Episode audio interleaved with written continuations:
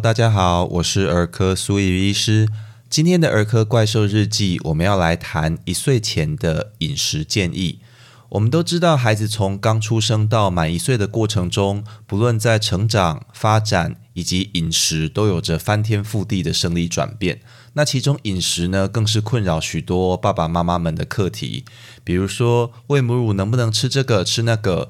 是不是要给宝宝补充维生素 D？新生儿到底能不能喝水？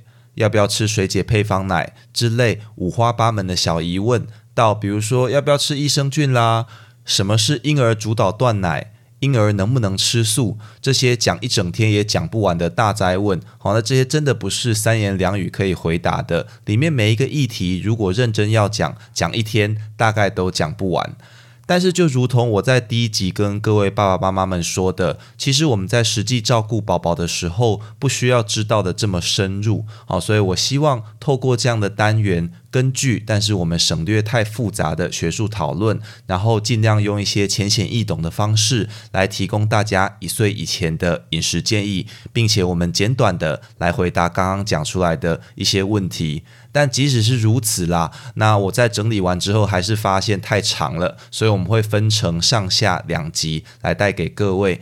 那我们会切在四到六个月，也就是一般孩子吃副食品的时间。好，所以上集讲的是吃副食品之前，下集从副食品开始讲起。那我们今天先来讲新生儿的食物，不论从生物学或者医学的角度来看，最天然适合他们的食物其实就是母乳。母乳哺喂除了对新生儿的神经发展有良好影响外，相较于作为代用品的配方奶，它更有许多减少感染症，比如说肠胃炎啦、中耳炎、泌尿道及呼吸道感染，以及预防婴儿猝死症的功效。然而，随着宝宝我们慢慢长大到四到六个月的时候，单靠母乳已经不足以应付他们在热量。蛋白质、铁质、锌以及维生素的需求，这个时候我们就会需要副食品的补充。所以今天上集我们就先来讲加副食品之前常常被问到的一些问题。第一个是母乳补喂有没有什么禁忌症呢？其实母乳在大部分的时候都是新生儿的标准食物，通常会遇到不能喂母乳，只有下列三类的状况。第一类是新生儿本身有一些很特殊的代谢疾病，比如说典型半乳糖血症。那第二类的状况是母亲有一些可以经过母乳传染的感染性疾病。那大部分常见的感染症其实都不会透过母乳传染，比如说你感冒啦，比如说你有肠胃炎啦，这些能不能喂母奶都是可以的。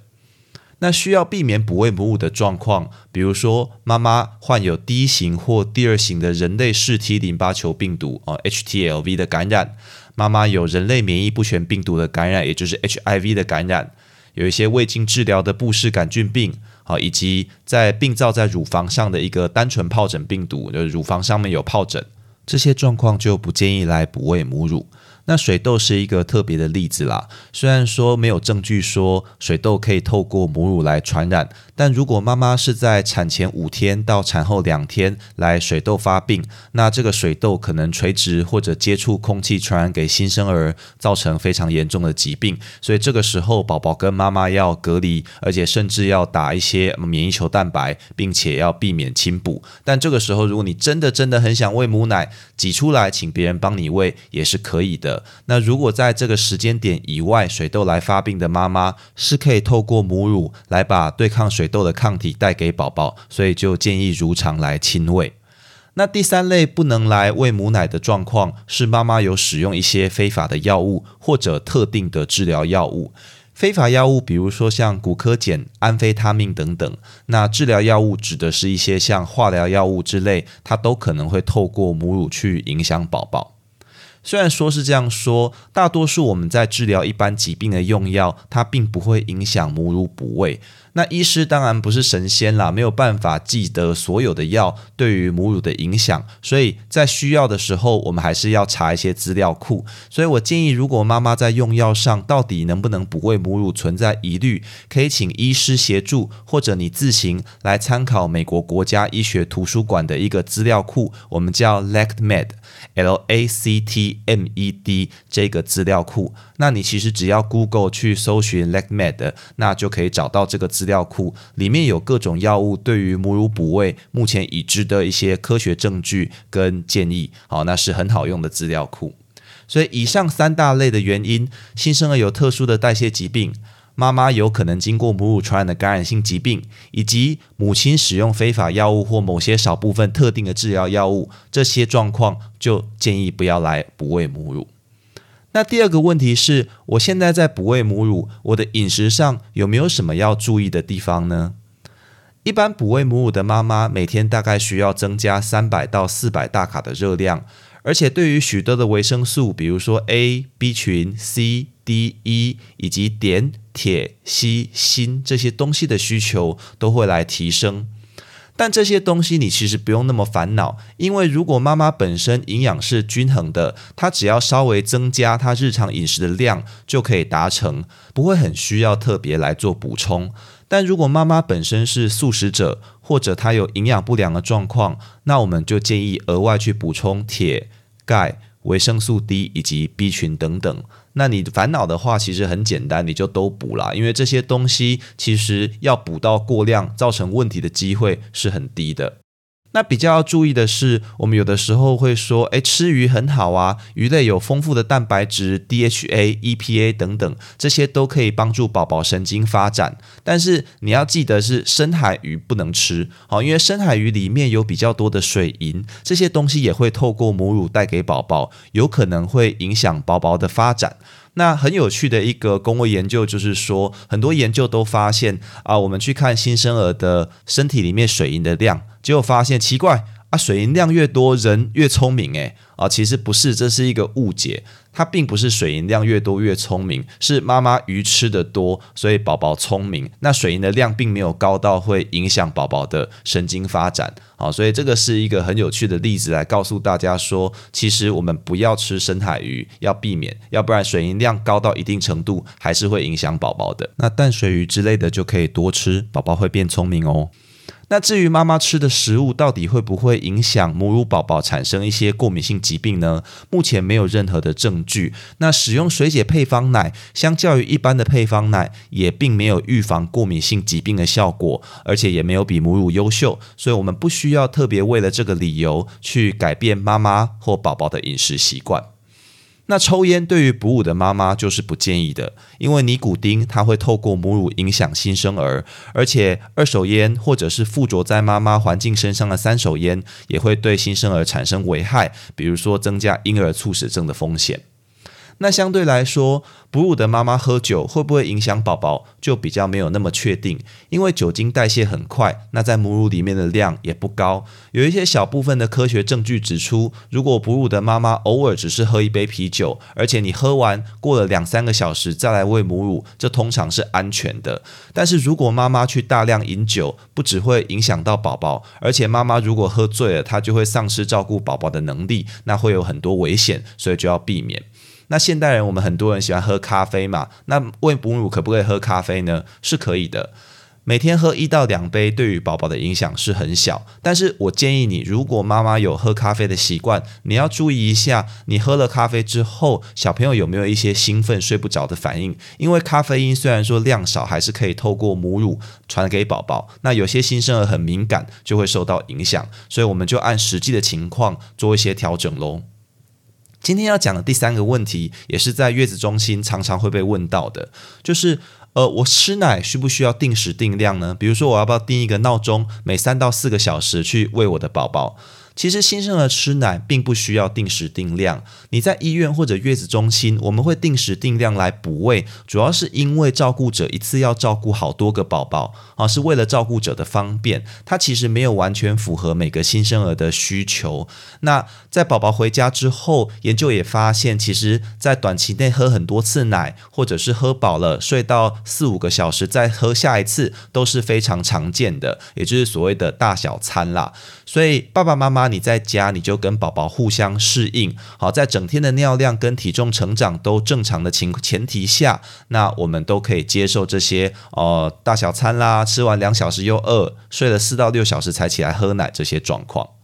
那有些亲哺的妈妈，其实她会很担心，说我怎么知道宝宝有真的吃到奶呢？是这样子，新生儿在刚出生的第一周会有所谓的生理性脱水，体重会减轻，而且在妈妈开始大量分泌母奶的第三到四天之前，他们的奶量需求也比较少。我们要知道宝宝有没有吃饱，就可以参考吃奶之后小朋友的状况以及体重、尿量这些东西。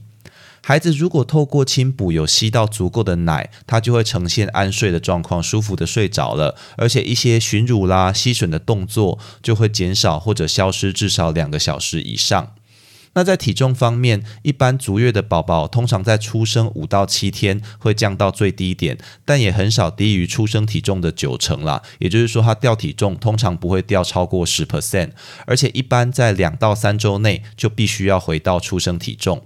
那尿量则除了出生的头一两天是比较少之外，后来几乎整天都可以有五到六次以上比较湿的尿布。所以，如果宝宝非常频繁的来巡乳，有一些吸吮的动作，体重降低太多或者回升太慢。小便的次数不如预期，甚至你看到有一些橘红色的尿液，那这个我们叫结晶尿啦，是因为尿液水分较少，产生了一些尿素结晶，所以看起来橘橘的。有这些情形的时候，你就要怀疑孩子没有吃到足够的奶。那如果宝宝已经出生几个月了，我们要知道孩子有没有吃到足够的奶，这个时候体重的变化也是非常重要的哦。通常到了孩子三到四个月大的时候，他会长到出生体重的两倍重，但还是存在一些每个人的个别差异，需要去参考成长曲线来判断。那至于这个曲线怎么看，我们改天有机会可以再来聊。那下一个问题是，宝宝能不能喝水呢？婴儿在一岁以前，他的主食都是母乳。那你想想看，母乳本身它是液体，它有很高比例的水分，所以通常这个时间是不需要额外的水分补充，但也不是完全不能喝水。比如说在夏天天气炎热，有一些流汗啦等等额外的水分流失的时候，喝个几口水并不会造成什么问题。但如果你常规去大量的喝水，那就会造成说宝宝的胃都被水占满了，他就不想喝奶，那奶量下。这样之后，营养不良、电解质失衡的风险就会跑出来。所以，通常即使有水分的流失，我也建议你可以透过喝奶来补充，这样比较不用烦恼啦。那另一个是说，诶，我想要让他喝水，是因为觉得这样可以清洁口腔。其实没有，喝水并没有这么神奇的效果。如果你要帮宝宝清洁口腔，应该要使用。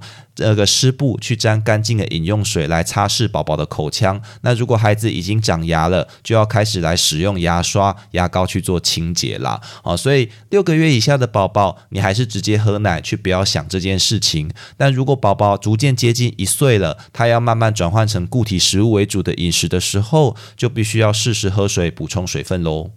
那下一个我们要回答的问题是有关大骨汤跟胀气膏啦，这两个东西是偶尔会遇到一些爸爸妈妈或者长辈喜欢用，但其实现在都不建议使用的东西。大骨汤是什么呢？它传统上是熬煮猪骨得到的汤啦。那也许给宝宝喝这个东西，它是期待可以得到骨头里面的钙质，但其实经过科学研究，我们发现里面根本就是水跟油而已啊。那那个钙质的量还比同量的母乳来低，而且可能。会有骨髓里面的重金属混进去，所以这个东西是绝对不可以给宝宝喝的。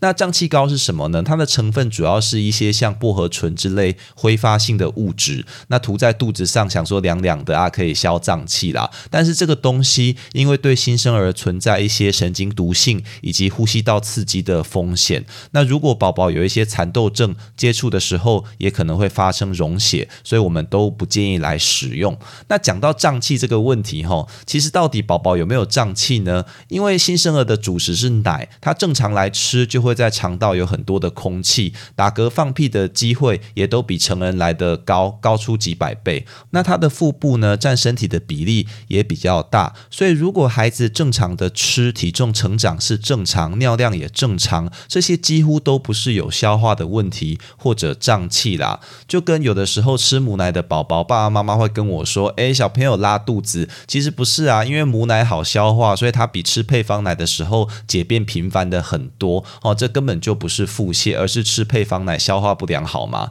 哦，这个是常常会有的误解啦。所以不要再使用大骨汤跟胀气膏喽。那下一个问题是，宝宝需不需要额外补充维生素 D 呢？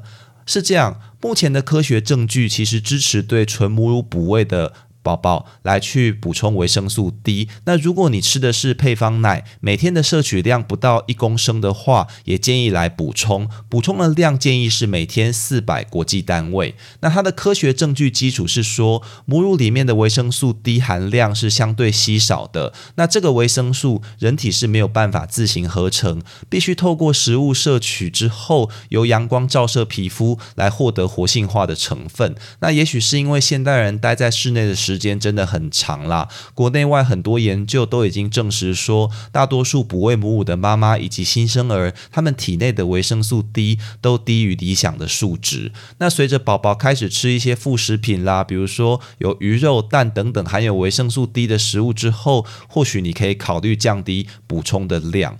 目前世界各国都有做出这样的补充建议，但可能推的还不够久啦，那力度也不够强，所以执行率仍旧不高。建议各位爸爸妈妈，如果你的经济许可的话，我们还是给宝宝来补充维生素 D。那另外这种东西并不是补越多越好啦。如果你长期去摄取过量，比如说你每天摄取了超过一千国际单位，而且摄取很久，就有可能会造成高血钙等等的风险。所以适度补充就可以喽。那我们今天要讨论的最后一个问题是母乳的保存以及配方奶的泡制方式。根据许多研究的结果呢，其实美国儿科医学会它有建议。母乳的收集必须要在干净的收集袋里面，那它可以在室温里面保存四个小时。如果你是放在摄氏四度以下的冷藏，可以保存四天。那如果放到独立的冷冻库去保存起来，甚至可以保存到九个月或者一年啦。那在回温或解冻的时候，可以把保存袋放在温水里啊，并且在当餐使用完毕，不可以再次冷冻或者是冷藏。那也不可以使用微波炉去来解冻，以免造成危险。那因为各个地方其实气候不同，这个建议有没有办法适用我们未处亚热带又潮湿的台湾气候，其实有待商榷。所以有些专家也会建议比较保守的三三三法则。那我自己也是这样建议我的病人，因为比较好记啦。也就是说，室温可以放三小时，放冰箱冷藏可以放三天，冷冻的话就是三个月来使用。那供爸爸妈妈们来参考。那至于配方奶的泡制呢？我们建议要使用煮沸过的自来水。好，那煮沸之后，你稍微静置。